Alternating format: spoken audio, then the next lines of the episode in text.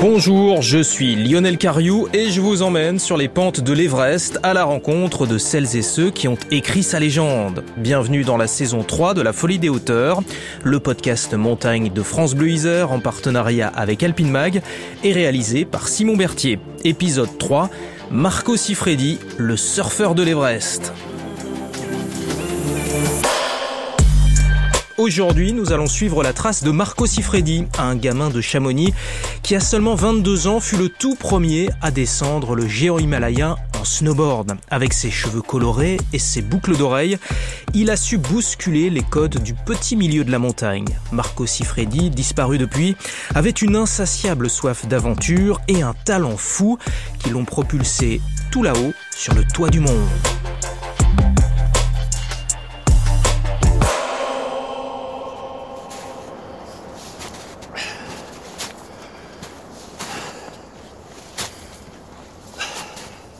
Moi, je suis arrivé au sommet, j'étais fatigué, ça arrive, et euh, j'étais entre guillemets en retard. Mon compagnon de cordée, Yves était devant moi, et je suis arrivé sur les derniers mètres, les 30 derniers mètres, on va dire, sur l'arête terminale qui est sublimissime. C'est une colossale corniche qui tombe sur le, versant Kangchung.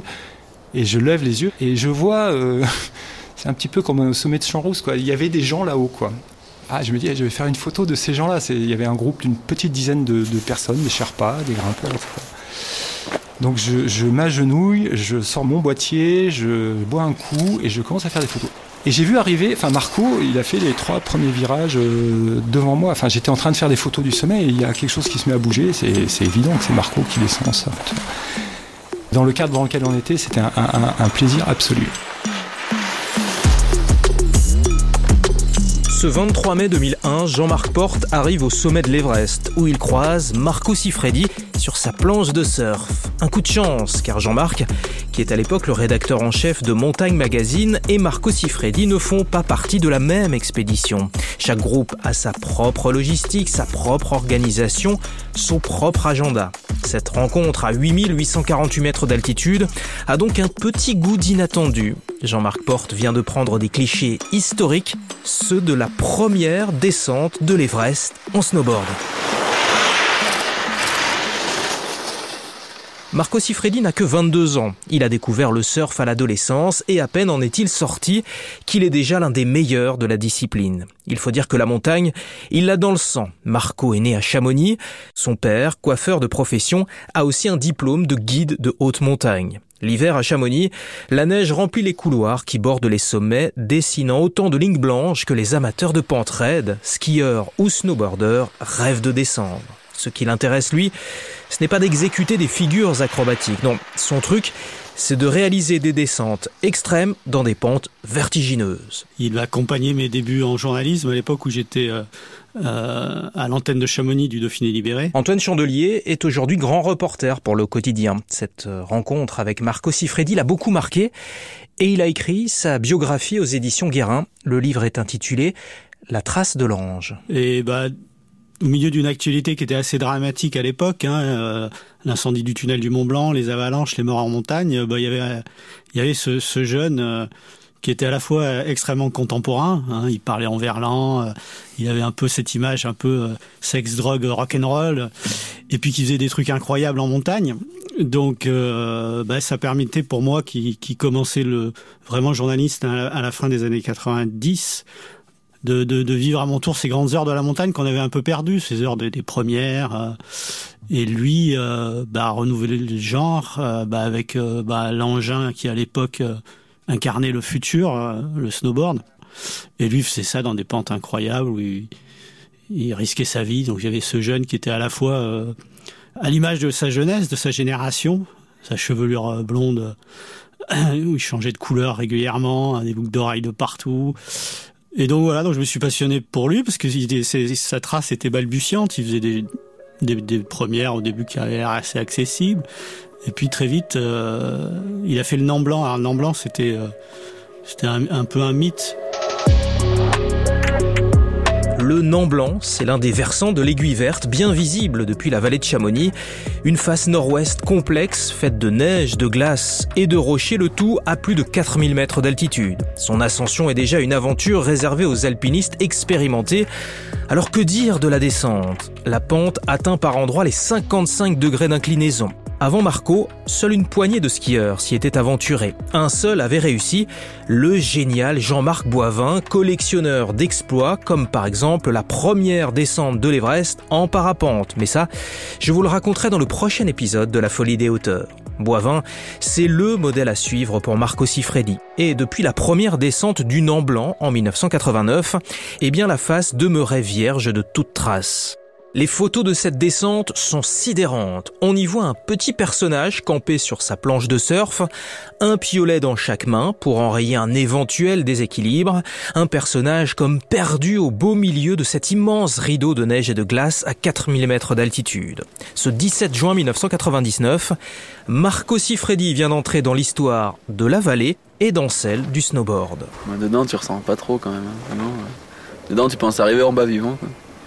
Et euh, tu es concentré, tu penses, euh, tu penses chaque virage.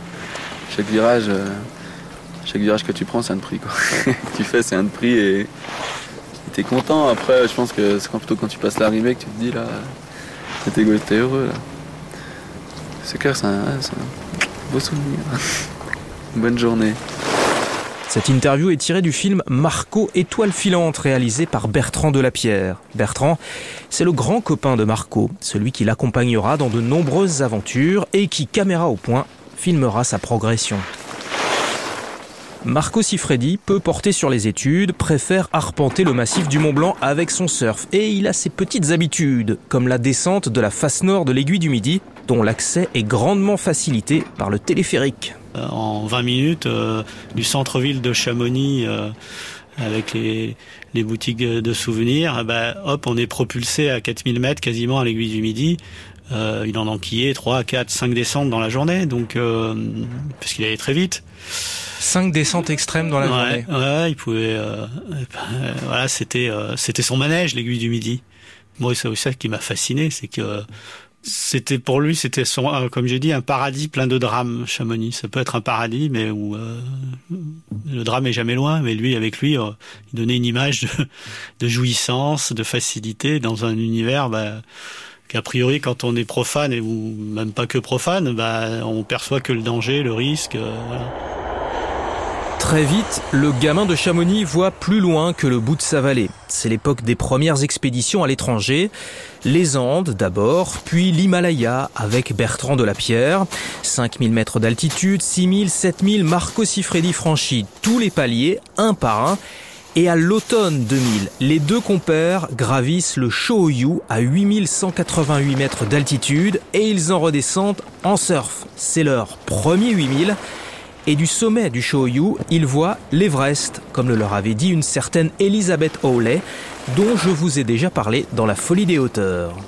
Comme disait Miss Soleil à l'époque qu'on avait croisé, elle dit Vous êtes au sommet quand vous voyez l'Everest en fait. Et plein de gens d'ailleurs euh, arrivent sur l'espèce de petite bosse avant et ça dit ouais ok c'est fait super, ils s'embrassent et, et en fait tant que tu vois pas l'Everest, t'es pas au vrai sommet en fait. J'ai rencontré le réalisateur Bertrand Delapierre chez lui à Passy près de Chamonix. Et d'ailleurs il reste une bonne demi-heure hein, de mémoire entre le petit replat et le vrai sommet quoi.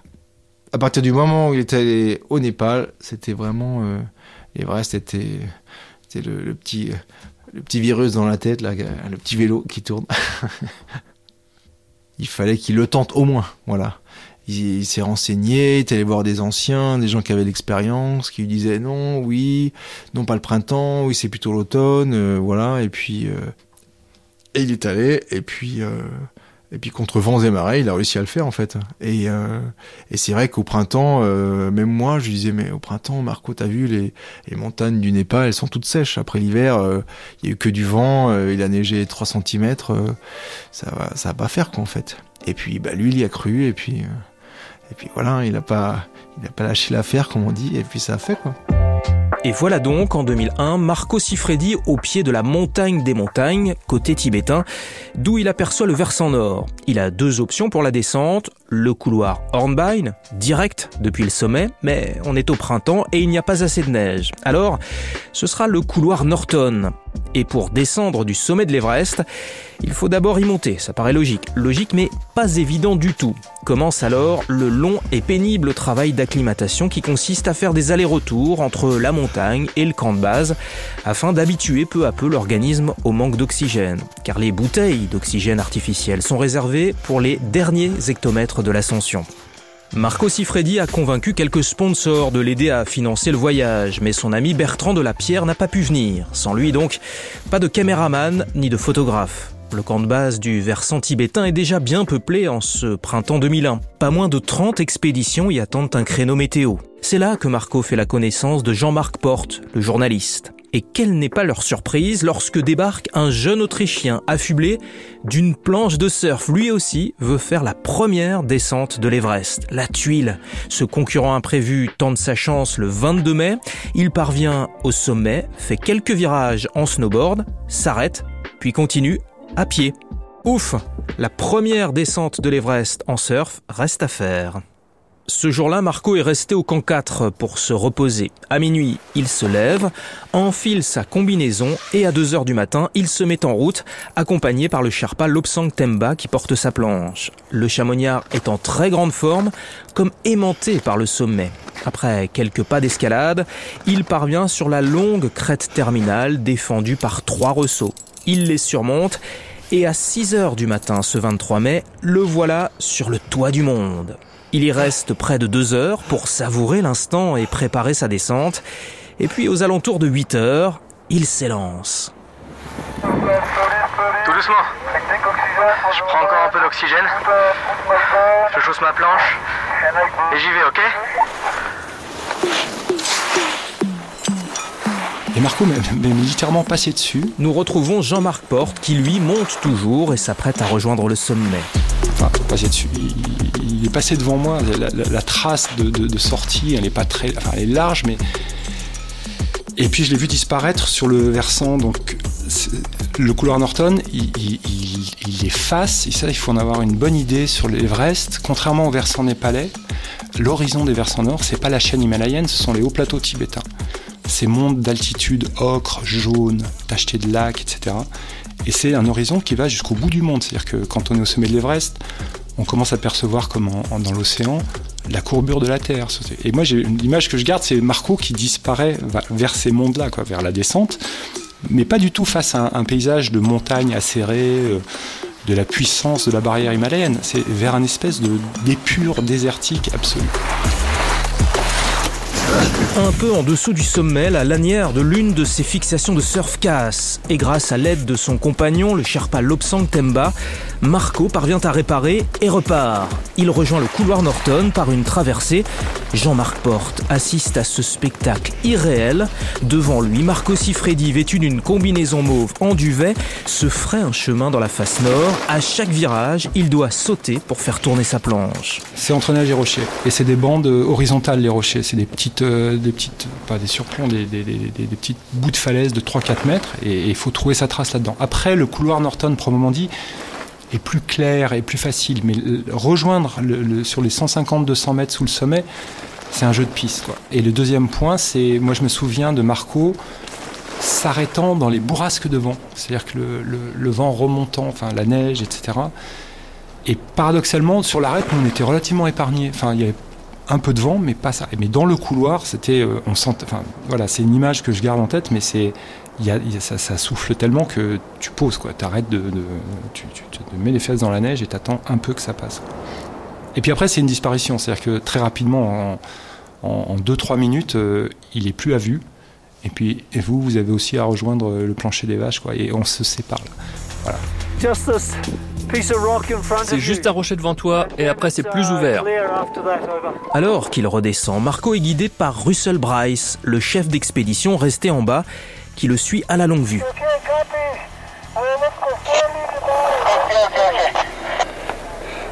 Bravo, bravo. Après, c'est beaucoup plus facile pour toi. Et voilà, moins de 4 heures après avoir quitté le sommet de l'Everest, Marco est de retour au camp de base. À quoi tu penses après être descendu du sommet de l'Everest en snowboard. C'est pas facile, hein. c'est difficile. Ah, je suis, je suis content euh, d'avoir une bonne équipe et un bon chef d'expédition qui, qui m'a récupéré en bas et qui m'a ramené dans ma tente. il avait coché toutes les cases. Et, c'était une joie. Euh, c'est difficile d'en parler. on a du mal à s'imaginer ça, mais c'est toujours la même chose. Enfin, dans ces moments de, où la réalisation d'un projet ou un engagement finit, par, enfin tout finit par bien se passer et on réussit. Euh, il y a de quoi effectivement avoir le sourire et être heureux, quoi. Voilà. Et, c'était euh, très léger. Enfin, moi, je sais que on peut quitter des fois des camps de base, on n'a pas réussi, machin, tout ça. Mais là, c'était juste, on avait on était des gamins heureux, quoi, vraiment.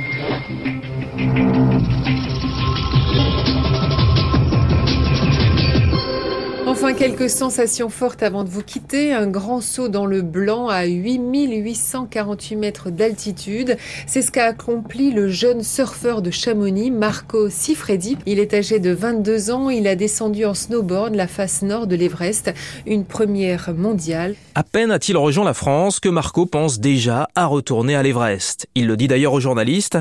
Lui, ce qu'il veut vraiment, c'est descendre le couloir Hornbein, la ligne parfaite sur la plus haute montagne du monde. L'Everest, 8850 mètres. Sa face nord et son couloir Hornbein, 3000 mètres de dénivelé, et à son pied, la première la plus recherchée par les meilleurs riders du monde. Voilà, la vraie descente, elle est là, et euh, tous les vrais skieurs et les vrais riders, ils l'ont pensé un jour, c'est la vraie descente, elle à faire, elle est là, quoi. Voilà, ce que j'ai fait, c'est bien. J'ai eu de la chance, j'ai pu faire ce que j'ai fait, voilà, c'était cool. Mais bon, le, but ultime, il n'était pas là, quoi. Et dès l'année suivante, il repart, en automne cette fois, pour avoir de la neige. Mais le contexte est totalement différent. Autour de lui, une équipe très réduite. C'est la seule expédition côté tibétain. Quand il disparaît dans son deuxième Everest, il accumule quand même les, les, boulets aux pieds, les handicaps, euh, les difficultés, quoi, parce qu'il est tout seul. Euh, il part dans un versant vierge. De, de l'autre côté, par rapport à son camp de base, euh, il n'a pas de radio, sans témoin, sans rien. Euh, c'est l'engagement absolu, quoi. Voilà, cette face nord de l'Everest où, bah, où il est encore aujourd'hui. Le 8 septembre 2002, Marco Sifredi est de nouveau au sommet de l'Everest avec trois Sherpas. L'un d'eux le filme alors qu'il entame sa descente en snowboard il est 14h12, Marco a chaussé sa planche et se dirige vers le couloir Hornbein. L'un de ses compagnons lui crie À demain et fais attention Puis le surfeur disparaît du champ de la caméra, on ne le reverra plus. Que s'est-il passé ensuite? Est-il tombé? A-t-il été pris dans une avalanche? Ou s'est-il retrouvé bloqué dans des barres rocheuses? Impossible à dire. La trace de Marco Sifredi s'arrête ici, une trace qui 20 ans plus tard continue de forcer l'admiration. On peut le raccrocher à, des acteurs de cinéma, c'est un peu le, le James Dean de la montagne, c'est le, Jim Morrison. Euh, voilà, il incarne un peu cet imaginaire d'une jeunesse qui brûle la vie par les, deux bouts euh, euh, et, qui n'a pas peur d'aller au bout de ses rêves, quitte à se brûler les ailes. Donc il, il s'est créé une aura dans l'imaginaire collectif et même au-delà de la montagne. Hein. Et il reste aussi attaché à l'histoire de l'Everest, hein, puisqu'il en a fait la première descente. Voilà, il reste euh, dans les tablettes de l'Everest euh, au même titre que, bah, Messner, premier à avoir fait l'Everest en solo, hein, et les 14 8000. Bah, je crois classer sa, dé, parmi les trois plus grandes réalisations sur l'Everest. Hein. Donc ça pose le, le personnage, mine de rien même si euh, par rapport au, au classique de l'alpinisme traditionnel, il était très peu académique et il était parfois contesté. Si Freddy, bah non, le grand maître Messner dit trois plus grandes réalisations sur l'Everest, bah dedans, il y a celle de Sifredi. Je pense qu'il y a plein de snowboarders qui voudraient avoir la même liste de courses entre guillemets quoi, en fait. Et au-delà même de la liste de courses, c'est la façon dont, il a progressé, enfin son style, euh, sa façon de faire. Il avait quand même un toucher de neige. Euh, bon après moi je suis mal placé parce que je, suis un copain, mais que je trouve euh, pas inimitable, mais en tout cas très intéressant à filmer, à voir. et même plein de jeunes maintenant encore. Bah, ils sont impressionnés par le personnage et plutôt c'est plutôt sympa 20 ans après de se dire euh, des fois on me dit ah ouais c'est sympa ce qu'il avait fait à l'époque donc euh, voilà ça ça redonne du beau au cœur quoi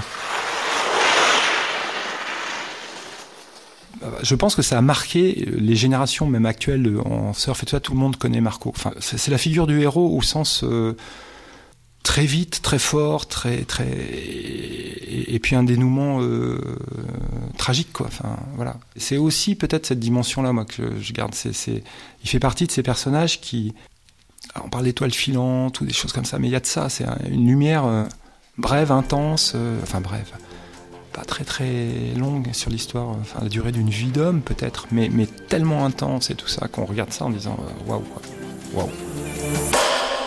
En 2017, le réalisateur Serge Azanavicius s'est inspiré du personnage de Marco Siffredi pour son film Tout là-haut avec Kev Adams. Marco Siffredi, on l'a vu, s'était lui-même beaucoup inspiré d'un grand alpiniste, Jean-Marc Boivin, le premier à avoir descendu le Nant Blanc à ski.